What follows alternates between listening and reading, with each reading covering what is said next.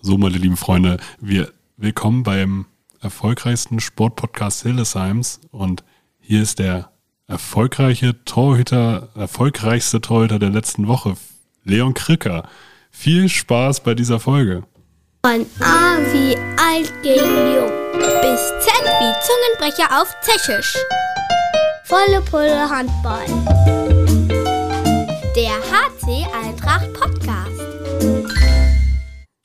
Name ist Torben Dill und ich freue mich, dass du hier bist, Leon. Ja, hi, ich freue mich auch. Erstmal vielen Dank für die nette Anmoderation und ja, hallo von mir. Alle waren so ein bisschen überrascht, dass du am Wochenende so viel gespielt hast, aber eigentlich kennt man dich ja schon seit Jahren und weiß, wie gut du bist. Also war das, war, war es dir fast unangenehm, dass du so viel gelobt wurdest? Och, naja, Lob ist ja grundsätzlich immer schön, also ich freue mich da natürlich. Und ähm, nee, hat mal wieder gut getan, auf jeden Fall so von, von Anfang an auch starten zu dürfen und dann auch äh, eine ordentliche Leistung abzuliefern. Also äh, ja, ich bin auf jeden Fall zufrieden, so wie es gelaufen ist. Man muss ja auch sagen, du hast auch äh, ansonsten dieses Jahr relativ viel selbst, aber wenn du reingekommen bist, auch sei es für einen 7 Meter öfter mal, dass du sozusagen den Torhüter gemacht hast, der für den 7 Meter reinkam, dann ja. gehalten hast und dich dann wieder hingesetzt hast. Einfach kurz ein Highlight gehabt und dann wieder zurück. Ja, ich weiß nicht, also 7 Meter, da habe ich dieses Jahr irgendwie viel äh, Glück, vielleicht ein gutes Gefühl für irgendwie. Ähm, das läuft schon ganz gut und auch sonst, so wenn ich reingekommen bin, also ich bin grund grundsätzlich eigentlich so mit den, mit den Leistungen oder so über die Saison schon zufrieden, auch wenn es oft dann halt nur kurze Highlights, sage ich mal, oder wie du es gesagt hast, waren. Ähm, aber so sonst mit den Leistungen oder so bin ich zufrieden. So klar, die Spielzeit, die kann natürlich noch mehr werden, aber ähm, das liegt ja auch nicht unbedingt in meiner Hand. Ich meine, ich meine, man bewertet ja sozusagen auch oft einfach eine Torhüterleistung und die war ja konstant, würde ich sagen, gut dieses Jahr, also von euch beiden. Ja, ich denke auch. Also wir haben äh, jetzt natürlich mit Konsti einen Torhüter, der sehr, sehr erfahren und solide ist, halt jedes Spiel seine Leistung abruft und deswegen ist es wahrscheinlich auch ein bisschen schwer da, sich die Einsatzzeiten zu erkämpfen, aber ähm, ich glaube auch gerade dann so als Torhüter-Duo funktioniert das, wenn ich dann jetzt die 7 Meter halte oder wenn ich dann mal reinkomme, ähm, meistens ordentliche Leistungen bringe, deswegen ähm, kann man da von, von Trainerseite aus oder so, denke ich, mit uns auf jeden Fall zufrieden sein. Also. Ja. Bei sieben Metern, worauf achtest du da? Also ich stelle mir das unglaublich schwer vor. Ich hatte das mal, dass ich äh, mich aufs Feld gestellt habe. Da habe ich euch beim Training besucht und habe versucht, gegen Lefan einen sieben Meter zu werfen. Und ich habe mir immer gedacht, naja, Lefan ist nicht wirklich groß. Und das Tor ist doch verdammt klein, wenn man dann sozusagen auf dem Punkt steht, wenn man da an dem sieben Meter Punkt steht, äh, wie viel Fläche man da abdeckt. Worauf achtest du als Torhüter beim Schützen? Also nicht bei so einem Amateur wie mir, wo den du wahrscheinlich irgendwie am linken Arm erkennst, wie er mit rechts wirft. Ja, das ist schon, das ist schon ein ganz gutes Stichwort. Also man guckt natürlich vorher auch Video und so und dann äh, hast du halt quasi, so sage ich mal, von dem Spieler jetzt, ähm, ja, von dem, von dem 7-Meter-Schützen beispielsweise jetzt von Bernburg am Wochenende, hast du dann halt irgendwie so 10 7 Meter oder so, sag ich mal. Manchmal sind es mehr, manchmal weniger. Und dann trägst du die halt ein oder dann ist da halt eingetragen, wo der halt überall hingeworfen hat. Dann hast du ja schon mal so ein Muster quasi. So, mhm. vielleicht hat er viermal rechts, also von dir aus gesehen, rechts unten geworfen oder halt links unten oder so. Und dann teilweise ist es halt auch noch so, dass äh, ähm, so Spieler gibt quasi, halt macht er die Armbewegung, dann schießt er halt den Wurf gerne oder so. Oder das, was zum Beispiel gerne Leute machen, ist so, wenn sie so einen langen Arm machen, halt signalisieren, so, ich werfe nach äh, rechts von mir aus gesehen, so, weil ich da in die Richtung halt meinen Arm habe und dahin gehe und dann wollen sie dich aber tunneln oder so, weil sie dann denken, du gehst mit quasi auf den, mhm. auf den, auf den Wurfarm. Ähm, da gibt es immer so viele Muster, auf die man halt irgendwie achtet und dann ist es aber halt auch einfach viel Glück irgendwie, dass er gerade den ersten dann halt dahin wirft, wo du den ersten vermutest oder so oder ja, dann macht, macht man sich natürlich irgendwie groß, wie du gesagt hast, um viel Fläche abzu, abzudecken irgendwie und dann ist es so ein bisschen halt ein Glücksspiel, so ein bisschen halt oder relativ viel Videostudium und das war es eigentlich so. Also. also spielt die Variable Glück doch eine Rolle? Ja, auf jeden Fall. Also es gibt, glaube ich, so in, in unserer Liga oder so auf dem etwas höheren Niveau gibt es jetzt keinen Schützen, der, der jedes Mal den gleichen Wurf macht oder so. Also das wäre ein bisschen, bisschen einfach, weil ja jeder, äh, jeder Torhüter hier Video guckt in der Liga. Ähm, aber vielleicht gibt es halt welche, die, sag ich mal, vier Würfe haben oder so. Und dann, ja, musst halt einfach drauf spekulieren, welchen macht er als erstes oder du erkennst es halt irgendwie an, an deiner Wurfbewegung oder so und dann, wer ihn halt da nicht hinwirft, sondern erst im zweiten Versuch, so dann hast du halt Pech gehabt, ne? Aber es ist schon viel, viel auch Glück dabei, würde ich sagen, ja.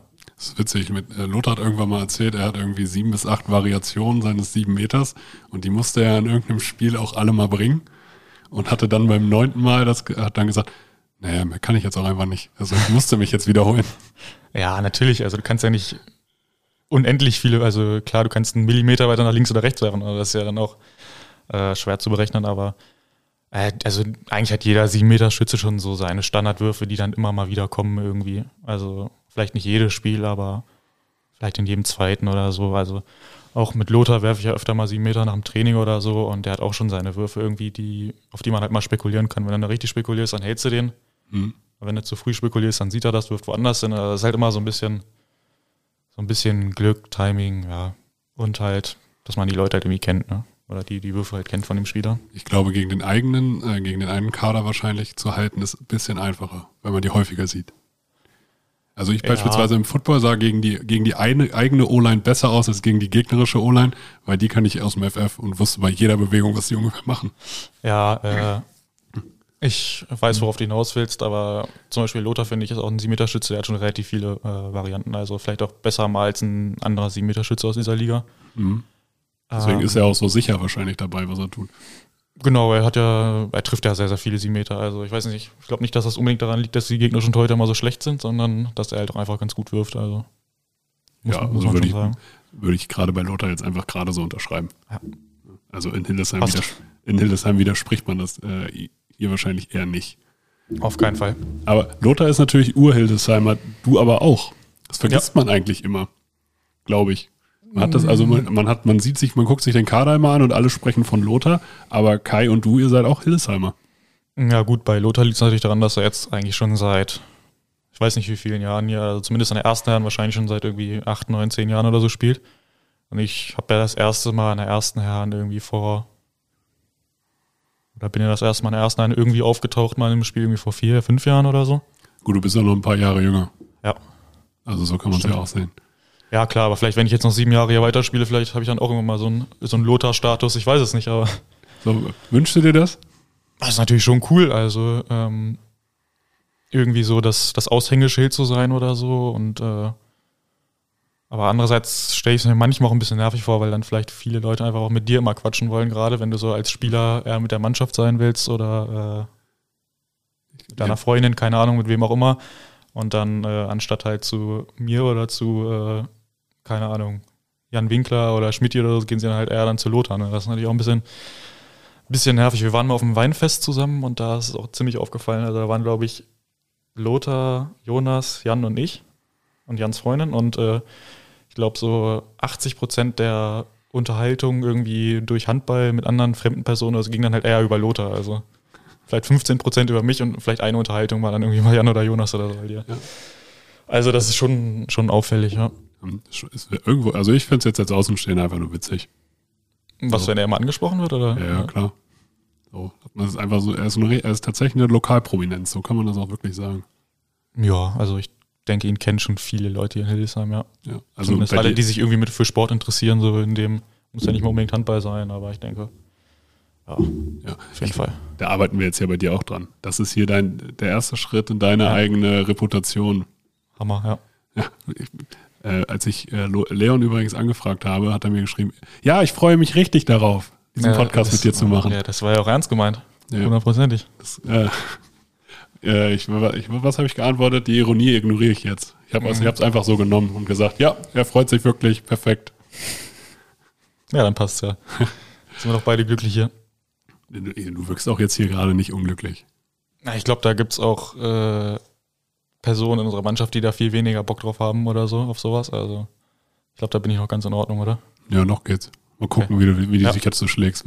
Du hast aber bei, wir fangen mal so ein bisschen bei deiner Jugend an. Ja. Als Hildesheimer kann man ja hier ganz viele äh, sozusagen Schnittpunkte sehen. Du hast nicht bei Eintracht in der Jugend angefangen. Nee, in Himmelstür habe ich angefangen. Bei Grün-Weiß. Genau. Wie war das?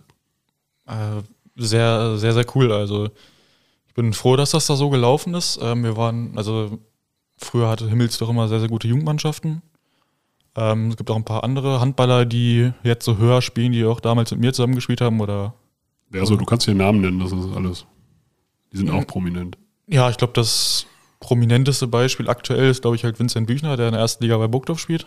Der ist ein Mhm. Jahr älter als ich. Ähm, mit dem habe ich auch teilweise zusammengespielt. Ähm, dann halt irgendwann nach Burgdorf gewechselt, genau. In der Jugend auch schon. Oder äh, Norman Kordas, der bei Söhre spielt, der auch bei Eintracht gespielt hat. Oder Bela Pilis, hat auch in der ersten Liga bei Eintracht gespielt, spielt jetzt in Braunschweig in der dritten Liga. Ähm, ja, und noch ganz viele andere, die auch irgendwie jetzt irgendwie Oberliga, Verbandsliga oder so, also auch, sag ich mal, ganz gut spielen oder so. Wir haben auch äh, immer eigentlich eine ziemlich gute Mannschaft, gerade halt in meinem Jahrgang, 99, mit Bela und Norman vor allem. Da muss man schon sagen, das sind drei Spieler, die ja äh, schon höherklassig spielen. Ja. Das ist für die Jugend echt stark. Ja, vor allem für so einen kleinen Verein. Christoph Hollitzek fällt mir so ein, der spielt bei Altenholz mittlerweile in der dritten Liga. Ja. Ähm, sogar noch zwei Jahre jünger als ich. Also wir hatten schon, wir haben auch tatsächlich in der D-Jugend damals äh, die Stadtmeisterschaft, sag ich mal, gewonnen. Also waren wir sogar besser als Eintracht. Ist man da stolz? War Eintracht da Konkurrent, also ganz klar Konkurrent und Ja. Feindbild? Oder war Eintracht immer der Verein, wo man eigentlich hin wollte? Nee, damals schon noch so in der D-Jugend, da war das dann so auch die Spiele halt irgendwie dann Erster gegen Zweiter oder so, halt die das Ding am Ende entschieden haben. Ich glaube, wir haben auch ein Spiel verloren und das andere dann aber höher gewonnen oder irgendwie so. Und da haben auch schon ein paar gute Spieler, sag ich damals, gespielt. Ich erinnere mich zum Beispiel an Jonas Stüber, der spielt jetzt bei Gummersbach in der zweiten Liga. Mit dem habe ich dann später halt bei Eintracht noch zusammengespielt. Ähm, das waren schon heiße Spiele dann, also da waren wir schon stolz, dass wir das gewonnen haben. Als kleinerer Verein, sag ich mal. Willst du da irgendjemanden grüßen von, von hier aus jetzt? Wer hat dich da besonders geprägt? Bei Himmelstür? Ja. Ähm, also die meiste Zeit war es auf jeden Fall die beiden Trainer Harald Dressler und Jörg Kuziak. Ich weiß nicht, ob die hier zuhören. Ähm, Zur Not schickst du denen einfach die Folge. ja, das kann ich machen. Äh, die waren halt lange Zeit da, so in der D-Jugend und so die Trainer, ähm, mit denen wir dann auch, also die auch wirklich Ambitionen hatten, weil die wahrscheinlich gemerkt haben, dass wir da einen ganz guten Jahrgang haben. Ähm, da sind wir auch nach, äh, zum Beispiel auf Turniere nach Hamburg oder so gefahren und haben uns wirklich mit, mit stärkeren Mannschaften auch gemessen. Ähm, die haben da einen super großen Anteil dran. In der C-Jugend zum Beispiel noch Simon Oertel. Der spielt mittlerweile auch bei Himmelstür in der ersten Herren einfach. Der ist ja so eine Himmelstür-Legende. Ich wollte gerade sagen, den Namen kennt man im, im Handball Hildesheim definitiv auch. Ja, den sollte man kennen. Der spielt ja schon relativ lange bei Himmelstür. Ja, und auch Immer. immer gut. Ja, Mittelmann da in der ersten Herren. Ähm, zusammen mit Marcel Gröger waren das meine C-Jugendtrainer dann. Der hat auch bei Himmelstür auf rechts außen gespielt in der ersten Herren, spielt mittlerweile aber, glaube ich, kein Handball mehr. Ja, die haben das auch klasse gemacht und äh, die haben schon nicht nur an meiner Entwicklung, glaube ich, sondern auch an den der anderen genannten Spieler schon einen großen Anteil. Ja. Wie bist du zum Handball gekommen? Also, Ja, das war relativ einfach und relativ früh. Also mein Vater war früher Handballer auch. Hat auch äh, relativ auch, auch bekannt, würde ich sagen. Oder? Ja, auch hier im Raum Hildesheim schon, ja. Ähm, hat auch äh, professionell Handball gespielt und dadurch war das, war mein Weg so ein bisschen geebnet eigentlich. Ja, also hast du quasi keine Alternative. Und also du könntest ja beispielsweise auch ein richtig mit der Körpergröße, mit den Körpermaßen auch so ein krasser Whiteout-Receiver werden. Ja, zum Football hatte ich halt damals auf jeden Fall noch keine äh, Berührungspunkte, aber auch so Fußball oder so wäre, glaube ich, nicht in Frage gekommen, einfach weil meine Eltern da schon gesagt haben, hier, geh mal zum Handball. Und dann einfach bei geblieben. Wa- Warum? Also gibt es einen Grund, was macht für dich Handball aus? Auf solche schweren Fragen habe ich mich gefreut. Ähm, ist immer schwierig, sowas, äh, was Selbstverständliches, äh, also was für einen selber selbstverständlich Ja. ist, dann doch äh, in Worte zu fassen. also ich glaube, der größte Reiz am Handball ist so ein bisschen natürlich die Körperlichkeit. Aber du bist Torhüter. Ja, das, da weiß ich auch nicht, wie das dazu gekommen ist, ehrlich gesagt. Warst du mal Äh, Feldspieler? Ja, ganz am Anfang. Ich war auch ziemlich gut eigentlich, glaube ich. Also da war ich ganz klein, als ich Feldspieler war, da habe ich immer die meisten Tore geworfen. Jetzt bist du zwei Meter und- groß. Ja, äh, und mein Vater war auch ein bisschen sauer, als ich auf einmal ins Tor gehen wollte, weil der war ja bekommen Linker Hm? und war ja ähnlich oder also fast so groß wie ich jetzt bin, ein paar Zentimeter kleiner und halt auch relativ erfolgreich, sage ich mal. Und äh, der war dann auch nicht begeistert, dass ich Torwart geworden bin. Okay, war da, äh, was, wie läuft so ein familiäres Gespräch im Hause Krücker ab? ich weiß es nicht mehr. Also es ist zu lange her. Ich habe keine Ahnung. Ich weiß, ich weiß nur, dass, äh, das hat mir meine Mutter auch erzählt, dass mein Vater ganz am Anfang so ein bisschen aus, äh, aus dem Frust heraus gesagt hat, ich gucke mir keine Spiele mehr an von dem. das ist ja jetzt nicht so passiert, aber ähm, ja, also keine Ahnung, ich weiß es nicht. Ich glaube, er war schon wirklich sauer. Auf, Ähm. di auf dich oder auf den Trainer? Weil du stellst dich ja ab und zu, äh, stellst dich ja selten selbst auf. Äh, Nee, ich glaube, ich weiß es nicht. Ich wollte wahrscheinlich schon selber irgendwie ins Tor, aber ich, wie es dann wirklich dazu gekommen ist, weiß ich nicht mehr. Also wirklich nicht. Witzig. Konstantin hat einfach gesagt, er war, er, war am Anfang einfach der dicke Junge, der ins Tor gestellt wurde. Ja, der dicke Junge war ich eigentlich noch nie, äh, außer so als kleines Baby. Ja. Und war ja durchaus als Feldspieler jetzt dann anscheinend nicht so schlecht damals. Aber ja, Naja, jetzt bist du aber jetzt bist du Profitorhüter. Also so, so schlecht war die Entscheidung nicht. Ja, vielleicht wäre ich als Feldspieler noch besser geworden, ich weiß es nicht, aber also mittlerweile kann ich mir das auf keinen Fall mehr vorstellen. Also ich glaube, wenn ich jetzt so einfach mal bei uns im Feld mittrainieren würde, da, ja. ich glaube, da würde gar nichts gehen. Also. Vielleicht, oder Jürgen probiert das jetzt einfach mal aus. Ja, ich glaube, das macht er nicht, ne. Außer wir haben für das Finos-Spiel am Wochenende nur fünf Feldspieler da oder so, dann kann ich vielleicht mal irgendwo aushelfen, aber nee, ist schon okay so, glaube ich. Also ich bin jetzt auch ganz so zufrieden, wie es gelaufen ist. Ja, bist du gerne Torhüter? Torhüter wird, also Handball-Torhüter stelle ich mir relativ, äh, da muss er schon verrückt sein für, oder? Also stellst dich in den Tor und du wirst abgeworfen den ganzen Tag. Ja, das sagen immer viele, aber bei mir ist es, hat sich das halt irgendwie halt so entwickelt. Also ich weiß es halt, wie gesagt, damals nicht mehr, wie das dazu gekommen ist, ob ich dann auch irgendwie Angst hatte oder keine Ahnung. Aber irgendwann, als ich halt Torwart war, dann war es halt so. Dann hatte ich auch irgendwie, war ich auch nicht irgendwie verrückt oder hatte Angst vor dem Ball oder hatte keine Angst eben oder ich weiß es nicht. Also Du wirkst jetzt für mich auch alles andere als verrückt. Du wirkst eigentlich sehr äh, bodenständig, ruhig, abgeklärt. ja, das denke ich nämlich auch mal. Ich sehe mich selber auch nicht als verrückt. Ähm, aber es sagen alle, dass Torhüter irgendwas Verrücktes an sich haben müssen und dann, ja, vielleicht wurde es bei mir noch nicht entdeckt. Ich weiß es nicht. Vielleicht muss man dich, irgendwas muss dich mal triggern. Und dann rastest du einfach komplett aus. Ja, kann sein, ich weiß es nicht. Also ich bin wirklich Rastest du mal aus? Also was, was regt dich richtig auf? Also ich bin in meinem Leben schon ein, zwei Mal richtig ausgerastet, glaube ich, aber das, also ich bin eigentlich schon jemand, der sich sehr, sehr äh, ruhig meistens verhält, auch wenn er provoziert wird. Ich glaube, als Kind bin ich ein paar Mal bei Mensch ärger dich nicht ausgerastet oder so, wenn ich verloren habe. Vollkommen zu Recht. Das Spiel ist auch das Spiel ist, Spiel ist vollkommene Folter für jeden Menschen, der es spielt. Ja, genau, als ich dann da irgendwie ein paar Mal hintereinander von meiner Mutter rausgeschmissen wurde, da bin ich dann auch mal ausgerastet und habe das Ding weggeschmissen in die Ecke, aber, aber eigentlich mittlerweile, glaube ich, vor allem äh, bin ich ja sehr ruhig oder besonnen, wie auch immer.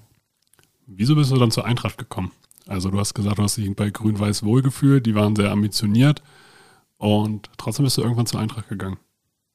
Mm, Ja, wir haben dann, also ich bin zum älteren C-Jugendjahrgang ähm, zur Eintracht gegangen und da hat das halt auch angefangen, dass Eintracht halt Spieler aufs Internat geholt hat und, ähm, und halt, ja, versucht hat, halt Spieler von außerhalb quasi äh, zu Eintracht zu lotsen, um halt eine erfolgreiche Mannschaft zu haben. Und bei mir war das so, dass ich dann damals, also dass äh, Norman, so einer von unseren äh, besten Spielern dann aus der Mannschaft, ähm, schon vor der Saison nach Burgdorf gewechselt ist. Dann haben wir halt die Quali noch so gespielt für die höchste Liga, für die Oberliga damals in der C-Jugend.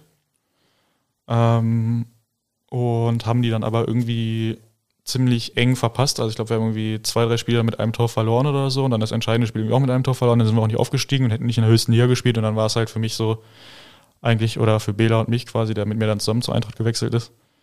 Ähm, klar, so ja, dann, dann machen wir das jetzt dieses Jahr schon, dass wir zur Eintracht gehen. Also wir hatten halt auch schon ja, Anfrage, kann man das jetzt vielleicht nicht nennen in der Erziehung, aber der, Ja, definitiv Anfrage. aber da hat schon mal wer bei meinem Vater oder bei unseren Eltern halt dann quasi angerufen, ob wir nicht zur Eintracht kommen wollen. Und dann haben wir eigentlich erst, glaube ich, gesagt, ja, wir wollen wahrscheinlich noch ein Jahr hier bleiben, wenn wir die, die Qualifikation schaffen. Dann haben wir dann nicht geschafft und dann sind wir dann äh,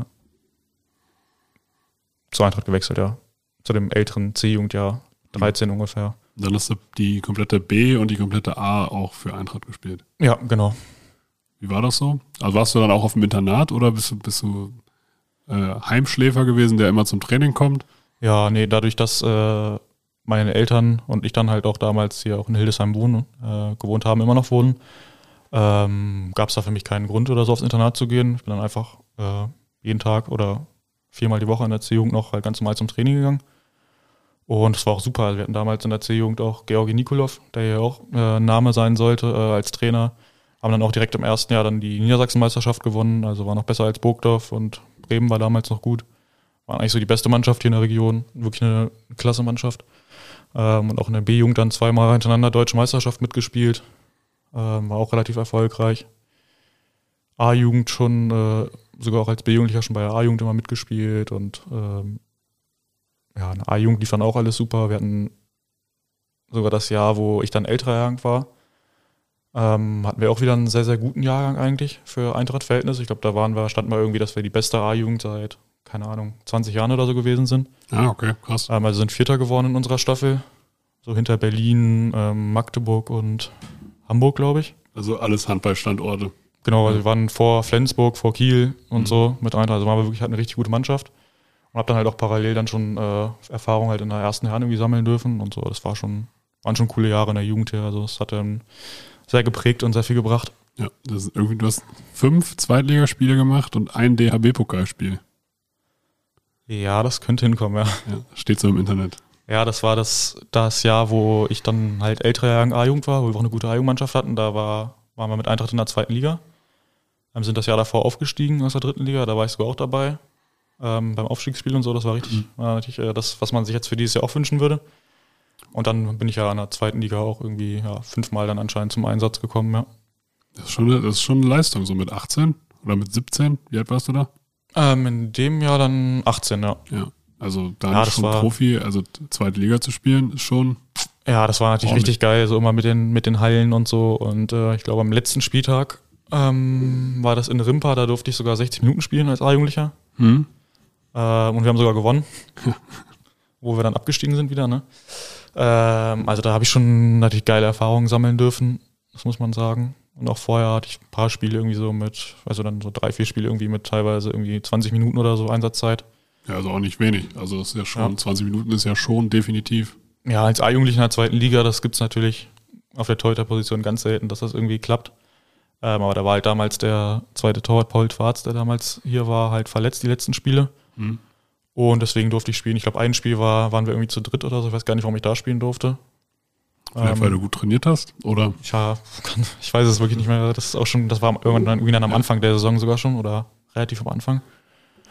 Ähm, ja, also es war, ein, war eine coole Erfahrung, auf jeden Fall. Was macht für dich das Torhüterspiel an sich aus? Also du, du kennst es ja, du warst ja Feldspieler, du bist jetzt Torhüter. Naja, Feldspieler war ich als kleines Kind, also da kann ich wenig zu sagen. Ja, aber du, du spielst ja mit Feldspielern zusammen. Was Ja. macht für dich das Torhüterspiel besonders? Und wenn das jetzt hier angehende Profitorhüter hören, was, welche Tipps würdest du denen mitgeben?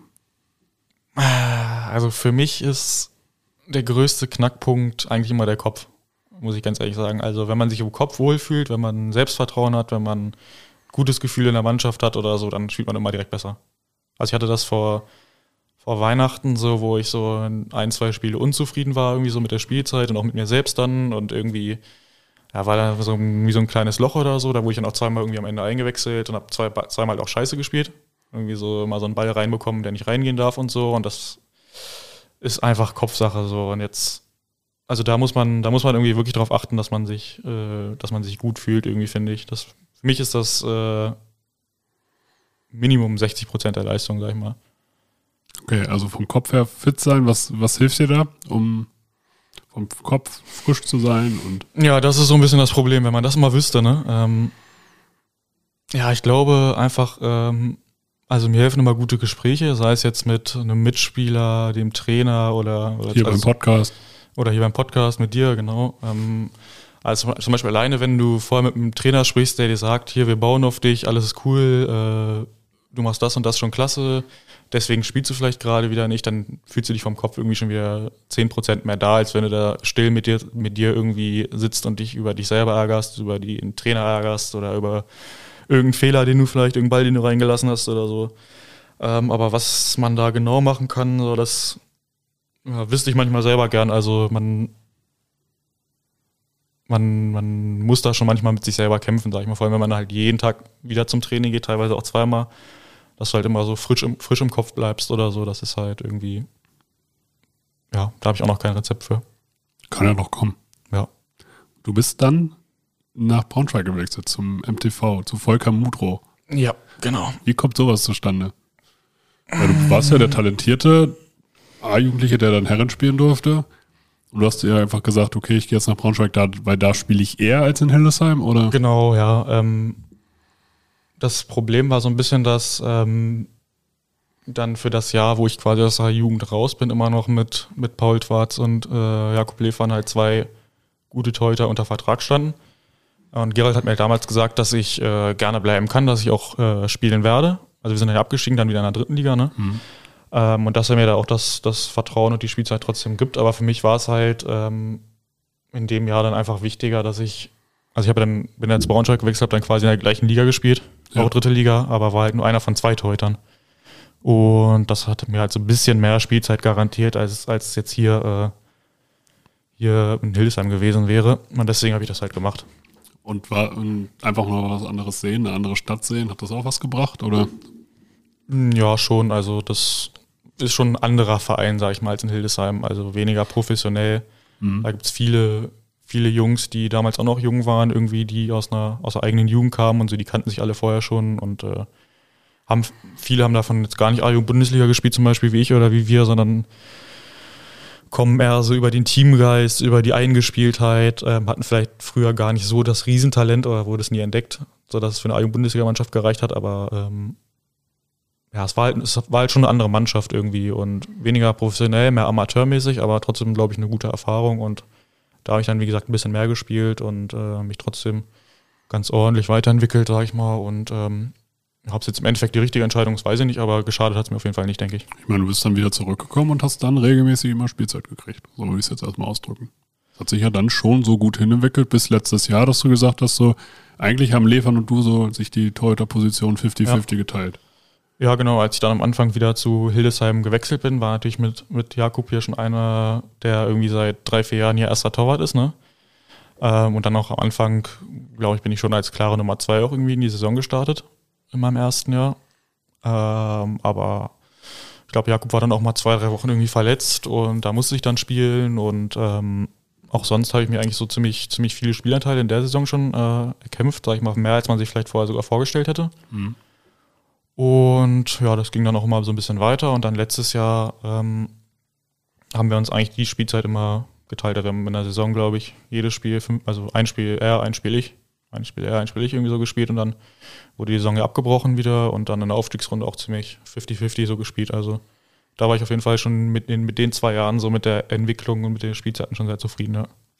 Wenn du deine beiden äh, Co-Torhüter jetzt vergleichen müsstest, wir haben einmal Jakub Lefan und einmal Konstantin Madert, die sind ja allein körperlich unterschiedlich gebaut, unterschiedliche Typen. Ja. Was unterscheidet sie? Also was ist der größte Unterschied? Und was vereint sie vielleicht auch? Das sind vielleicht, vielleicht auch interessant, weil den Un mm. Unterschiede sieht man und hört man vielleicht auch. Ja, der größte Unterschied ist, glaube ich, ähm, eindeutig der, das Auftreten, sag ich mal. Also die, die kommunikative Präsenz oder das, äh, oder wie Konsti äh, redet auf dem Spielfeld oder abseits des Spielfeldes, äh, wie viel er redet äh, und wie intensiv und laut, sag ich mal, das ist natürlich der größte Unterschied zu Lefan. Lefan war auch eher ein ruhigerer Typ, äh, mit dem ich mich auch sehr gerne unterhalten habe und mit dem man sich auch sehr viel und gut unterhalten konnte, aber der jetzt halt nicht irgendwie so laut in die Kabine reingelaufen ist und hier einen Witz gemacht hat und da irgendwie so, das, das ist schon der größte Unterschied auf jeden Fall. Ich glaube, das sieht man auch von außen. Ähm, Darauf wollte ich hinaus. Ja. Also ich meine, Konstantin hat eine eigene, eine eigene Rubrik, die Radio Madat heißt. Ja, ich habe es jetzt am, am, Sonntag gesehen. Ich wusste gar nicht, dass das ins Leben, ins Leben gerufen wird.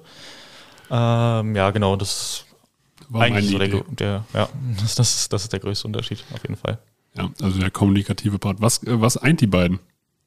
Also ich meine, außer, außer dass, wenn du mir jetzt sagst, ja, sie spielen beide die Position des Torhüters, dann.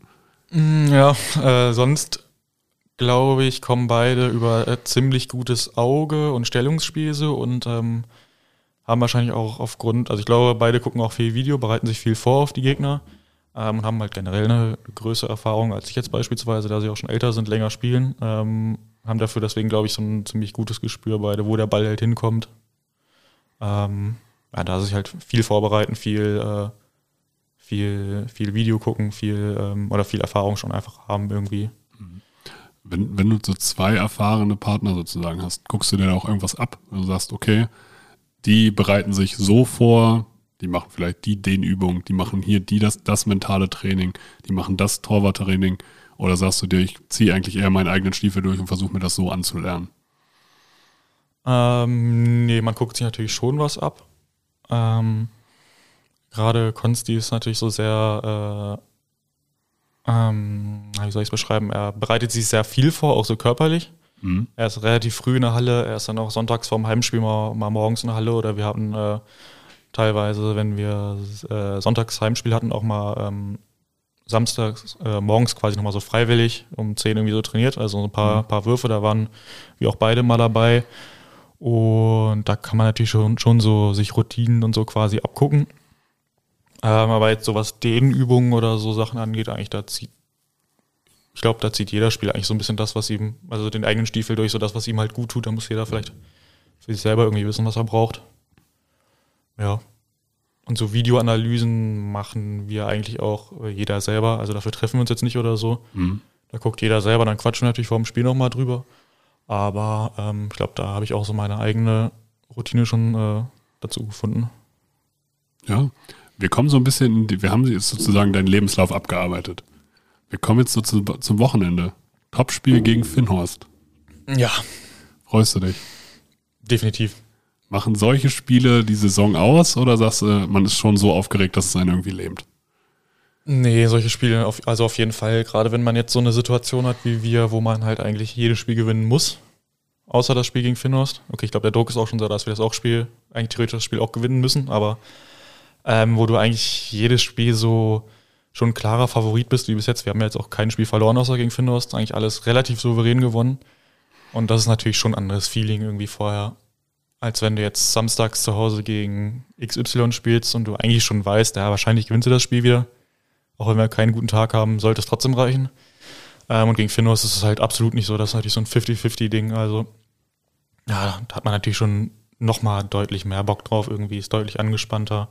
Auch wenn es theoretisch, glaube ich, eigentlich um nichts geht jetzt in dem Spiel, aber so dieses Prestige und für den, für den Kopf, fürs eigene Selbstbewusstsein ist das schon ein wichtiges Spiel. Ich glaube, prinzipiell ist es nur Prestige, oder? Weil es kommen zwei weiter und im Endeffekt, ob man als Erster oder Zweiter weiterkommt in die Playoffs, ist erstmal wurscht. Oder? Ja, ich weiß nicht, ob man dann da irgendwie einen Vorteil hat, dass man irgendwie dann ein Heimspiel mehr hat oder keine Ahnung, was da, dass ich da, glaube ich, sind sich die Da ist sich, glaube ich, diejenigen, die den Modus irgendwie äh, erschaffen haben, selber noch nicht ganz sicher, wie das dann am Ende, wie viele Mannschaften auch für die Aufstiegsrunde melden und so, das weiß man ja, Ja. jetzt noch gar nicht. Ob Ja. das alles so gemacht wird, also ich glaube, das wird definitiv nicht mit 14 Mannschaften, die sich theoretisch qualifizieren könnten, wird das wahrscheinlich gar nicht stattfinden, sondern mit weniger. Und da weiß man nicht, ob das vielleicht am Endeffekt irgendwie noch ein Heimspiel mehr oder so bedeutet, aber sonst eigentlich geht es nur um Prestige, ja. ja, aber das ist ja wichtig genug. Allein. Tabellenführer zu sein, ist Ja, schon eine gute Sache, oder? Und vor allem so für, den, für die Köpfe in unserer Mannschaft oder so wäre es schon wichtig, glaube ich, jetzt mal so ein Topspiel zu gewinnen, irgendwie, dass man sieht, ja, wir können es. Äh, das wäre schon wichtig. Bereitet man sich für ein Topspiel anders vor als für normale Spiele, nenn ich es mal? Nee, eigentlich nicht, würde ich sagen. Also du hast ja deine, deine Spieltagsroutinen irgendwie.